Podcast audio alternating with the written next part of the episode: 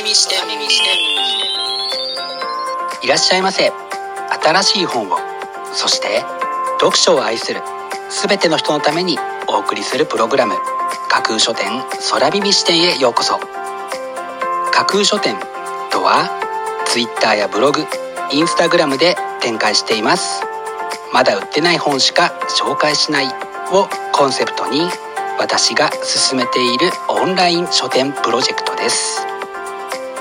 その架空書店を目で楽しむだけでなく耳でも楽しめるようにこの架空書店空耳視点というプログラムをお送りしています。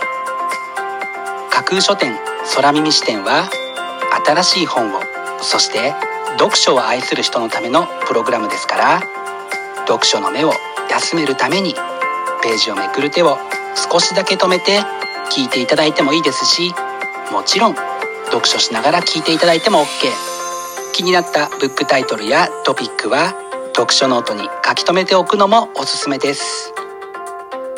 読書の時間に限らず通勤や通学の時間の情報収集に仕事や勉強家事育児のちょっとした息抜きにぜひこの架空書店空耳視点に耳を傾けていただいてまだ売ってないこれから発売される本にどんな本かな？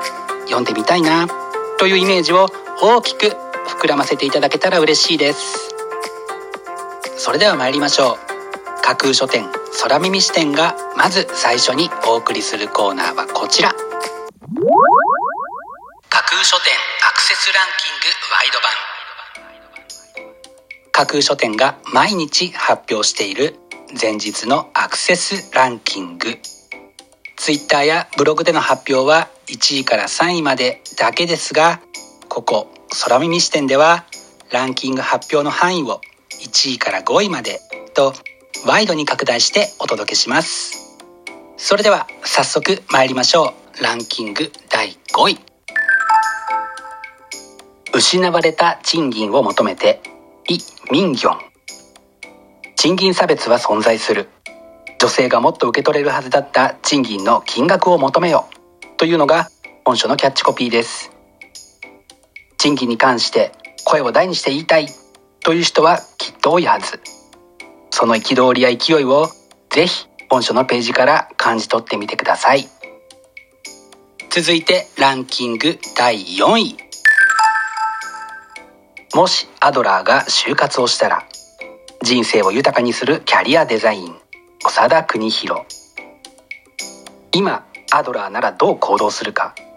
先の見えない時代をよりよく生きるための処世術。というのが本書のキャッチコピーです。就活。というテーマが掲げられてはいますが就活に関係ある人もない人も人生をよりよく生きるためのヒントを得るためにぜひ読んでみたい一冊ですね。続いてランキング第3位。デビッド・ボーイ「ナッシング」を歌った男田中淳。デビッド・ボーイが亡くなって早5年。その綿密な作品批評を通して一つの希代の美学思想として読み解くというのが本書の紹介文です。まさかデビッド・ボーイに関するこの本が岩波書店から出版される日が来るとは思ってもみませんでした。そんな驚きと追悼の意味を込めてぜひ手に取ってみたい一冊です。続いてランキング第2位。ミスしない大百科。仕事は早くてもミスがなくなる科学的な方法。飯野健二宇津出正美。頑張らずにミスをなくすすごい方法。一冊持っておけば仕事はミスなく早くなる。というありがたいフレーズが本書のキャッチコピーです。こうまで歌われてしまってはもはや本書を買わないことそれ自体がミスですよね。きっと。そんなミスをしないようにぜひ手にしてくださいね。そして本日付のアクセスランキング。栄えある第1位はこちら。フォン・ノイマンの哲学。人間のふりをした悪魔。科学的に可能だと分かっていることはやり遂げなければならない。それがどんなに恐ろしいことにしてもだ。彼は理想に邁進するためにはいかなる犠牲もやむを得ないと人間性を切り捨てた。というおどろおどろしい紹介文が怪しげに本書に誘います。科学の責任研究倫理って何だろう。この本を手に取って学びたい。というリプをくれたのは Twitter のフォロワー夜の招き猫さん。いつもありがとうございます。恐怖に怯えつつでも抑えきれない好奇心に突き動かされる人続出でランキング1位に輝きました。本日のランキング1位になりました高橋翔一郎さんの「ポンノイマンの哲学人間のふりをした悪魔」は講談社から2月17日発売です。ご予約はお早めに。以上架空書店アクセスランキングワイド版でした。耳視点。お送りしています。架空書店空耳視点。続いてのコーナーは架空書店の中の人が選ぶ今日の一冊。このコーナーではランキングにこそ入らなかった本や架空書店でのご紹介のセレクトから漏れてしまった本発売日より前に発売されてしまって架空書店の掲げるコンセプトまだ売ってない本しか紹介しないに合致せず泣く泣くご紹介できなかった本についてお話ししていきます。本日架空書店の中の人が選んだ本はこちら。一緒に帰ろう。保護猫カフェで出会った新しい家族の話。保護猫カフェだったからこそ新しい家族に出会えた人たちの実話の物語を集めました。猫も命ある家族だからこそ最後まで面倒を見る。その意味を教えてくれる一冊です。というのが本書の紹介文です。猫を眺めているとこれだけでほっこりしますよね。ツンデレな感じも絶妙に良かったりしてますます惹かれてしまうという感じでしょうか。こんなご時世ですが安全対策をしっかりと施した上で保護猫カフェに一度行ってみたいなと思い本日の一冊に選んでみました。本日の中の人が選ぶ一冊でご紹介しました。蘭木隆子さんの一緒に帰ろう。保護猫カフェで出会った新しい家族の話。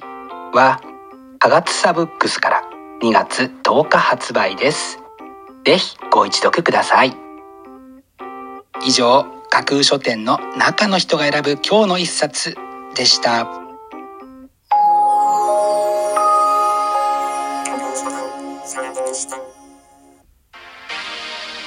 お送りしています。架空書店空耳視点。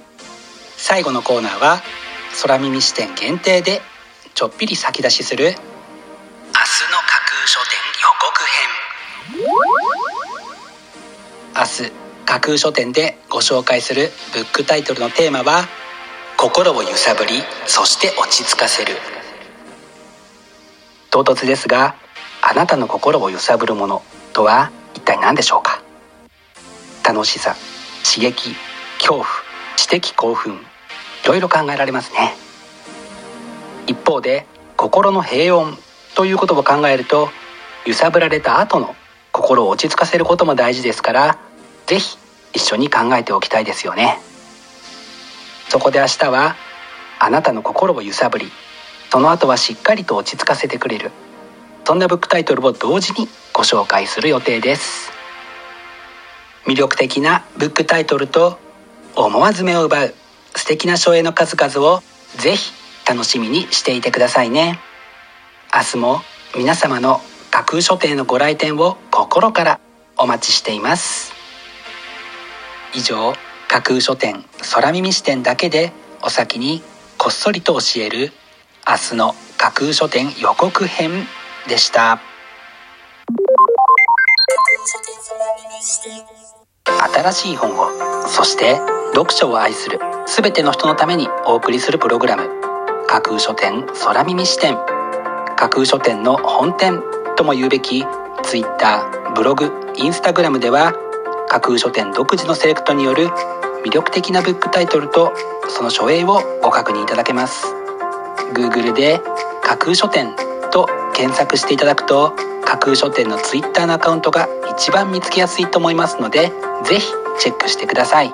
また架空書店空耳視点ではこのプログラムのご感想やご質問などもお寄せいただきたいとともにぜひこの架空書店空耳視点のフォロワーにもなっていただけると嬉しいです。よろしくお願いします。